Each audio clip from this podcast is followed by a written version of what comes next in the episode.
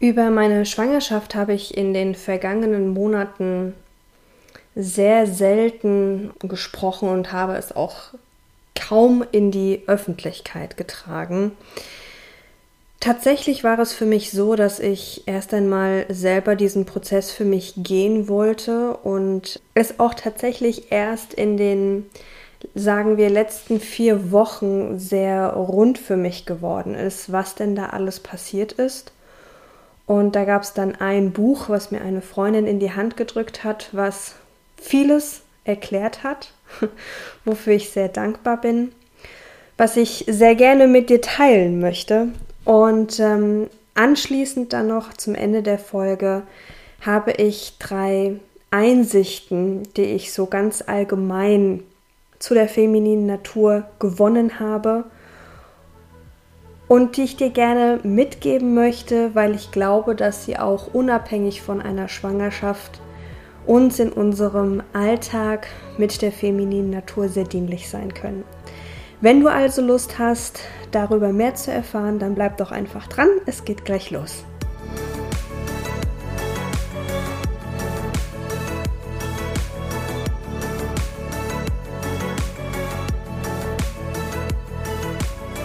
Ganz, ganz herzlich willkommen im Podcast Feminine by Nature. Ich bin Ricarda Rasso und ich betreibe diesen Podcast. Ich selbst befasse mich seit fünf Jahren ganz intensiv mit der femininen Natur und zwar auf allen möglichen Ebenen, auf der körperlichen Ebene, auf der emotionalen Ebene, auf der energetischen, aber auch auf der spirituellen Ebene. Und äh, beobachte das in allererster Linie immer erstmal bei mir selbst, fasse dann meine Gedanken und Erkenntnisse zusammen, studiere ganz intensiv alles, was ich finden kann. Und bei der Gelegenheit ist mir einfach klar geworden, wie viel einfacher es sich leben lässt, wenn man im Gleichklang oder wenn Frau im Gleichklang mit ihrer femininen Natur ihren Alltag gestaltet. Und daraus hat sich mein Herzensanliegen entwickelt, dass ich eben Frauen darin unterstützen möchte, ihren Alltag im Gleichklang mit ihrer femininen Natur zu gestalten. Dafür biete ich Mentorings an. Ich bin als Speakerin und als Trainerin unterwegs. Jetzt gerade aktuell ein bisschen in der Pause, da ich mich ganz, ganz aktuell zur, zum Zeitpunkt dieser Podcast-Aufnahme in der 39. Schwangerschaftswoche befinde. Das heißt, es kann jeden Moment losgehen. Ja, vor dem Hintergrund sind dann diese Tätigkeiten etwas zurückgegangen, aber nichtsdestotrotz habe ich diese Zeit sehr bewusst wahrgenommen und habe hier Einsichten gesammelt, die ich auf jeden Fall über diesen Podcast hier heute mit dir teilen möchte. Ja.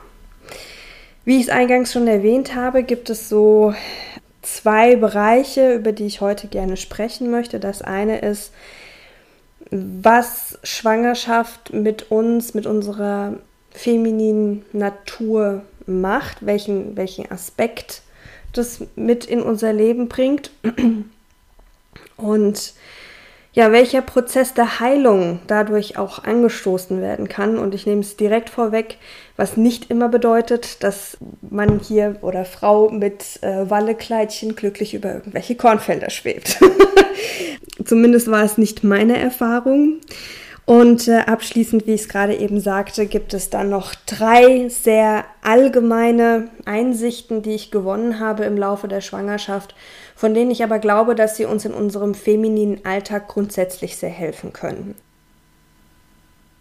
Zunächst einmal möchte ich ganz offen und ehrlich mit dir teilen, dass uns die Schwangerschaft äh, überrascht hat. also wir hatten ganz sicher andere Sachen vor, als wir Anfang Juli den positiven Schwangerschaftstest in der Hand hatten. Insbesondere ich, weil ich genau eine Woche vorher in die volle Selbstständigkeit gegangen bin und einfach die Welt nicht verstehen konnte, wie das denn jetzt zusammenpassen soll. Liebes Universum. genau. Diese Art der im ersten Moment Überforderung, die sich oben drüber gelegt hat, hat aber nichts, ähm, hat keinen Einfluss darauf gehabt, ob wir uns jetzt die Frage stellen, ob wir hier das Kind behalten möchten oder nicht. Das möchte ich direkt von Anfang an sagen. Wie ich es auch eingangs erwähnt habe, habe ich diesen Prozess erst einmal sehr für mich wahrgenommen. Also ich hatte überhaupt gar nicht das Bedürfnis, da jetzt nach außen zu gehen, das groß zu feiern oder zu zelebrieren, weil ich auch einfach wusste, dass das jetzt eine Zeit ist, die ich sehr achtsam und wachsam durchlaufen möchte. Und mal abgesehen davon haben es einfach auch äußere Umstände, sage ich jetzt mal, nicht unbedingt leicht gemacht, sodass diese in Anführungsstrichelchen Traumschwangerschaft, wie man sie sich vielleicht hier und da mal ausgemalt hat, so hat gar nicht stattfinden können. Und am Ende, so viel kann ich vorwegnehmen, ist es trotzdem gut so. Warum ist es erst jetzt in den letzten vier Wochen für mich dieser ganze Prozess rund geworden? Nun, eine gute Freundin von mir hat mir vor, ich glaube, vier Wochen oder so war das, ein Buch in die Hand gedrückt, das sich da nennt Babyflüstern von der Autorin Barbara Fegal. Die, die Dame sitzt in Österreich und hat damit begonnen, erst einmal Tierkommunikation zu machen, also telepathisch mit Tieren zu sprechen und kam dann irgendwann mal dahinter, das, was mit Tieren geht, geht mit Sicherheit auch mit Babys und hat da auf jeden Fall sehr viele tolle Einsichten gebracht. Und wenn du mich ein bisschen kennst oder mir schon eine Weile folgst, bin ich ja für solche Themen sehr, sehr offen. Und ich bin fest davon überzeugt, dass uns auf der energetischen Ebene sehr viel Unterstützung zuteil werden kann. Ob wir nun daran glauben oder nicht, wenn wir uns dafür öffnen, ist der Zugang vielleicht halt einfach leichter. Und das, was ich so unglaublich spannend finde und worüber ich direkt am Anfang dann gestolpert bin, als ich das Buch begonnen habe zu lesen, war, dass die, äh, dieser Prozess, dass das Kind sich ankündigt, schon sechs bis neun Monate vor der Empfängnis oder vor der Zeugung sich eigentlich zeigt, zeigen kann. Und da mir das so nicht bewusst war und als ich das gelesen habe, habe ich dann hinterher schon sehr mit den Ohren geschlackert. Denn besonders sechs bis neun Monate vor der Zeugung, so heißt es in dem Buch, muss ich jetzt gerade selber mal schauen, wie es da genau heißt, können Themen aufbrechen, weil die Seele des Kindes die zukünftigen Eltern auf ihre Ankunft vorbereitet. Es handelt sich hierbei um Blockaden oder Herausforderungen die zum Beispiel alte Traumata beinhalten oder alle Themen des inneren Kindes. Und als ich das gelesen habe, ist mir die Kinnlade runtergeflogen, weil es wirklich kein Witz ist, genau, genau neun Monate vor der Zeugung habe ich mit einem Programm von einer geschätzten Kollegin begonnen, wo es eben sehr, sehr, sehr viel um innere Kindarbeit ging. Das Programm hat fast drei Monate gedauert und am Ende sollten wir dann auch eine Zukunftsvision schreiben. Und das Verrückte ist, dass äh, ich total im Flow war und mir vorgestellt habe in dieser Zukunftsvision, wie ich in den Tag starte, was für ein Gefühl ich habe und dann weiter am Notieren war, dass ich an die Betten unserer und dann habe ich den Satz abgebrochen und durchgestrichen unserer Kinder. Ähm, dass ich da erstmal hingehe. Und ich weiß, wie mich das damals sehr aus dem Schreibfluss rausgenommen hat, weil ich mir dachte, weil mein Verstand sich eingeschaltet hat und ich mir dachte so, nee, ich, äh, Kinder ist jetzt nicht. ich, äh, ich, ich will doch selbst, ich will doch in die Selbstständigkeit gehen. Das, das, das würde einfach nicht funktionieren. Und äh, weiß noch, wie ich dann notiert habe, so ja, äh, ich weiß, dass da ein, zwei Seelen unterwegs sind zu uns, ähm, aber bitte noch nicht jetzt. Ja. Und äh, zu dem Thema alte Traumata oder, oder auch karmische Blockaden oder sowas, ich meine, am Ende des Tages bekommt das Thema feminine Natur, weibliche Natur deswegen gerade so einen Aufwind, weil wir als Kollektiv diese Themen einfach so, wie sie bisher gelebt wurden, nicht mehr weiterleben möchten, sondern weil wir hier etwas verändern möchten, weil wir uns empowern möchten, weil wir eben raus möchten aus der Opferhaltung. Und das Verrückte ist, dass ich genau auch zu diesem Zeitpunkt ein Buch gefunden habe, das sich nennt Body Metaphors. Was es überhaupt gar nicht mehr zu kaufen gibt, was ich aus den USA habe importieren lassen, was dort jahrelang in einer Bibliothek stand, auf irgendeiner Uni. Und ich es bemerkenswert fand, dass dieses Buch tatsächlich den Weg zu mir gefunden hat, wo es sehr viel um das weibliche Yin und das weibliche Yang geht. Ein Thema, was wundervoll ist, was den Rahmen dieser Folge jetzt aber sprengen würde. So viel sei gesagt, mit dem weiblichen Yin sind wir, sind viele von uns vertraut und auch dieses wurde, sag ich mal, oft missbraucht. Das weibliche Yin steht für eben die Themen Empfänglichkeit, für Schwangerschaft, fürs Stillen und für die, für, den, für die Zeit des Eisprungs. Also alles, was in irgendeiner Form ausgedehnt ist, empfänglich ist und ja auch diesen Mutteraspekt in sich trägt, diesen nährenden Aspekt. Und das ist etwas ganz, ganz Wundervolles. Und wir wissen auch gleichzeitig, wie sehr undienlich einfach damit umgegangen worden ist in den letzten Jahrhunderten, dass eine Frau nur dann was wert ist, wenn sie ein Kind bekommt, dass der Eisprung viel toller ist als die Periode. Ja, und dass so etwas wie die Geburt, die quasi zwischen der Schwangerschaft und dem Stillen ist, naja, ein notwendiges Übel ist. Und das hat, hat ja auch viele Frauen unter Druck gesetzt ab einem gewissen Zeitpunkt, weil sie vielleicht überhaupt gar nicht das für sich haben wollten. Und andererseits ist es das weibliche Yang, was eben genau diese ganzen Gegenpole sind. Also die Periode zum Beispiel, die Geburt, aber auch später die, Menarch, äh, die, die Menopause, also wenn wir in die Wechseljahre kommen, in die, in die Zeit des Wechsels. Und vielleicht kriegst du schon jetzt ein Gefühl dafür, dass diese Themen ja eigentlich eher negativ auch behaftet sind in, in unserer Gesellschaft. Das erste, womit ich mich ja sehr stark befasst habe auf meiner Reise, war ja dann das Thema Periode und hier meine eigene Einstellung zu verändern, ähm, einen schmerzfreien Zyklus für mich zu etablieren, was natürlich auch viel auf der körperlichen Ebene zu tun hat, aber auch vor allem die innere Einstellung dazu und die Geburt und später auch die Menopause, da bin ich noch nicht so weit, aber auch vor allem die Geburt, dass das ein sehr kraftvolles Erge äh, Erlebnis ist und dass das ein, ein Punkt im Leben ist, wo wir vielleicht am stärksten erfahren, wie diese impulsive Kraft, die von innen heraus etwas nach außen schiebt, wenn die Zeit reif dafür ist. Das hat mich damals, als ich das Buch gelesen habe, unfassbar bewegt und total fasziniert.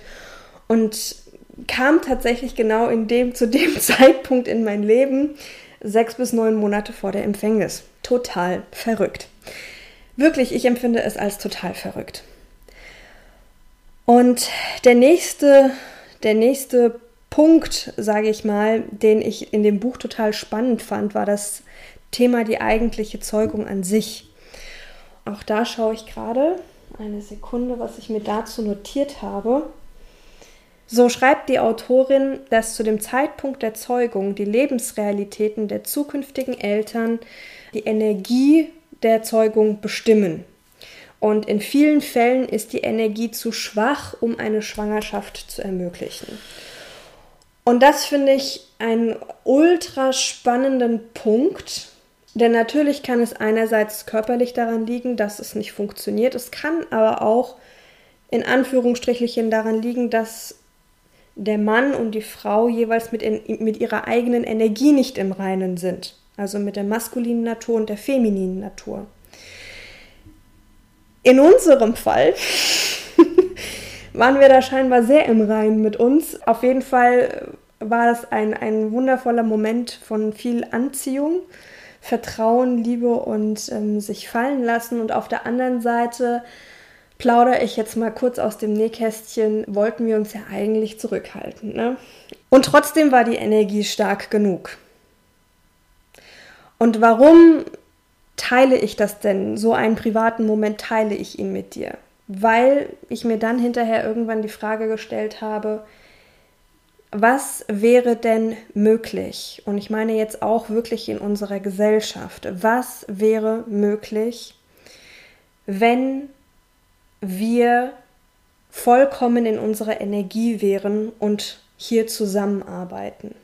Was könnte durch uns fließen und was Wunderbares könnten wir in unserer Gesellschaft bewirken, wenn wir es erlauben würden, uns erlauben würden, dass die maskuline Natur mit ihrem maskulinen Yin und Yang und die feminine Natur mit ihrem femininen Yin und Yang, mit all den Besonderheiten, die die zwei unterschiedlichen Körper mit sich bringen und so weiter und so fort auf all den Ebenen, wenn wir hier einfach gesund verwurzelt in unseren Energien sein könnten. Und was könnten wir als Gesellschaft eigentlich noch in Anführungsstrichelchen zeugen? Was könnten wir bewirken? Und diesen Gedanken finde ich unglaublich kraftvoll und vielleicht schubst er ja auch was bei dir an und du machst dir deine eigenen Gedanken dazu. Die Autorin schreibt weiter, dass im ersten Schwangerschaftsdrittel Beziehungsthemen aller Art hochploppen können, im zweiten Schwangerschaftsdrittel Ängste und Sorgen auch an die Oberfläche geholt werden können und Lebenseinstellungen von Grund auf hinterfragt werden können und ja, ab der äh, 25. Woche, also ab dem dritten, im dritten Schwangerschaftsdrittel, emotionale Themen auch nach oben äh, kommen können. Und ich gebe zu, ich hatte tatsächlich mit vielen Sorgen und Ängsten zu tun, was einfach auch an meiner ganz persönlichen Erfahrung liegt, an den Prägungen, die ich mitbekommen habe, gar nicht mal so sehr aus meiner Familie, weil meine Mutter mir eigentlich seit meinem allerersten Geburtstag jedes Jahr zum Geburtstag erzählt, wie ich zur Welt gekommen bin und das war immer eine gute Geschichte. Also ich habe mich immer da total darauf gefreut, wenn es dann wieder so weit war und sie mir das erzählt hat aber tatsächlich viel mehr so die Prägungen und Einstellungen, die dann so unsere Gesellschaft an uns heranträgt. Ne? Von wegen, dass wir nicht über Schwangerschaft reden, vor allem wir Frauen nicht, weil das könnte ja einen potenziellen Partner in die Flucht schlagen. Totaler Quatsch. Also dieses Thema macht mich so, so ultra wütend dass wir dann nicht normal darüber sprechen, weil es uns dann auch hinterher, wenn das Kind dann da ist. Also erstens mal während der Schwangerschaft fühlen wir uns dann oft überfordert und allein, weil wir ja nicht darüber reden. Und dann auch, wenn das Kind dann da ist mit dem Thema, wie geht es im Wochenbett weiter, wie, wie möchten wir es erziehen, dass es artgerecht ist, blablablub hin und her. All diese Themen sind ja dann auch noch offen, einfach weil das nicht existiert, weil wir könnten ja jemanden damit in die Flucht schlagen. So, also da sehen wir, dass sowohl die eine Seite wie auch die andere Seite hier noch ein bisschen Aufräumarbeit vor sich hat. Zum Beispiel, ich habe aber auch hinterfragt, welche, ob die Rollen, wie sie bisher gelebt worden sind, ob sie denn heute noch gültig sind. Mir ist ganz, ganz deutlich geworden, dass es viel, viel wichtiger ist, was ich vorlebe, als das, was ich sage. Ja? Ich kann zum Beispiel meinem Kind kein Zucker verbieten, wenn ich es selbst noch nicht in Anführungsstrichelchen gemeistert habe, einen zuckerfreien Alltag zu haben. So, das sehe ich im Bekanntenkreis, dann sagen dann die Kinder, ja, aber wieso? Papa oder Mama essen doch auch Zucker oder Oma isst doch auch Zucker. Wieso? Die essen doch auch Kuchen. Warum darf ich jetzt nicht naschen? Warum soll ein Kind aufräumen, wenn ich nicht selber sozusagen einen Alltag pflege, in dem die Dinge aufgeräumt sind. Das, was wir vorleben, ist so viel wichtiger als das, was wir sagen. Ja, und da darf man halt einfach entsprechend mit sich achtsam sein und das sind lauter Kleinigkeiten, die dann hochgekommen sind, die ich für mich hinterfragt habe. Sicherlich gibt es Themen, wo ich gerne schon weiter wäre und auf der anderen Seite weiß ich, dass auch die sich lösen werden und ich meinem Kind ein entsprechendes Vorbild sein kann. Das, was ich auf jeden Fall für mich mitnehme, ist, dass der Prozess auch nach der Geburt weitergehen wird. Dass sich Raum für Heilung anbietet. Das bedeutet nicht, dass das immer angenehm ist. Also wenn dann Gefühlsstürme hochkommen, dann sind die schon sehr, auch sehr intensiv. Und dann ist es natürlich hilfreich, wenn man jemanden an seiner Seite hat, der damit umgehen kann und der mit sich selbst sehr im Reinen ist. Oder für sich halt einfach schon viel getan hat. Und das muss nicht auf dieselbe Art und Weise geschehen, wie es jetzt zum Beispiel eine Frau für sich verarbeiten würde.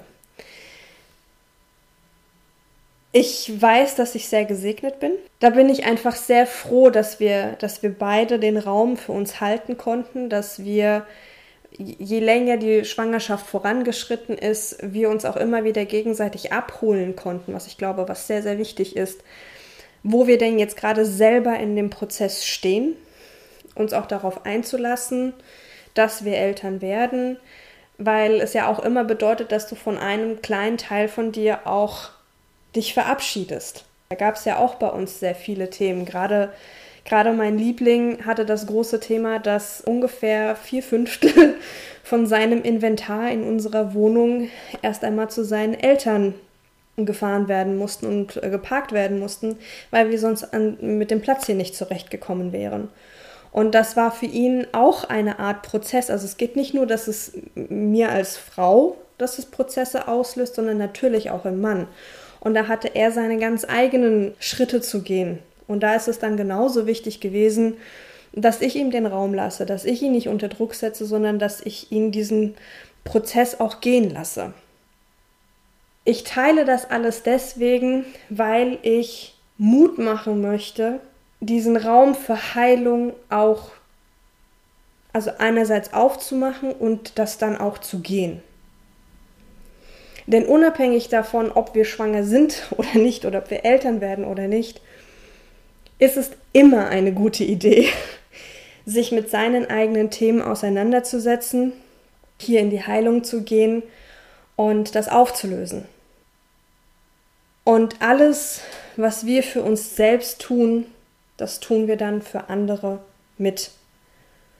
Also sprich, wenn du jetzt anfängst, dich mit deiner femininen Natur zu befassen, und hier vielleicht deine eigenen Glaubenssätze zu hinterfragen, zu hinterfragen, wie vielleicht die Gesellschaft über verschiedene Sachen denkt und hier für dich Dinge aufzulösen, anders zu betrachten, eine dienliche Einstellung dazu zu bekommen, bist du schon wieder eine Frau mehr, die den Boden bereitet für all die Frauen, die nach uns kommen werden.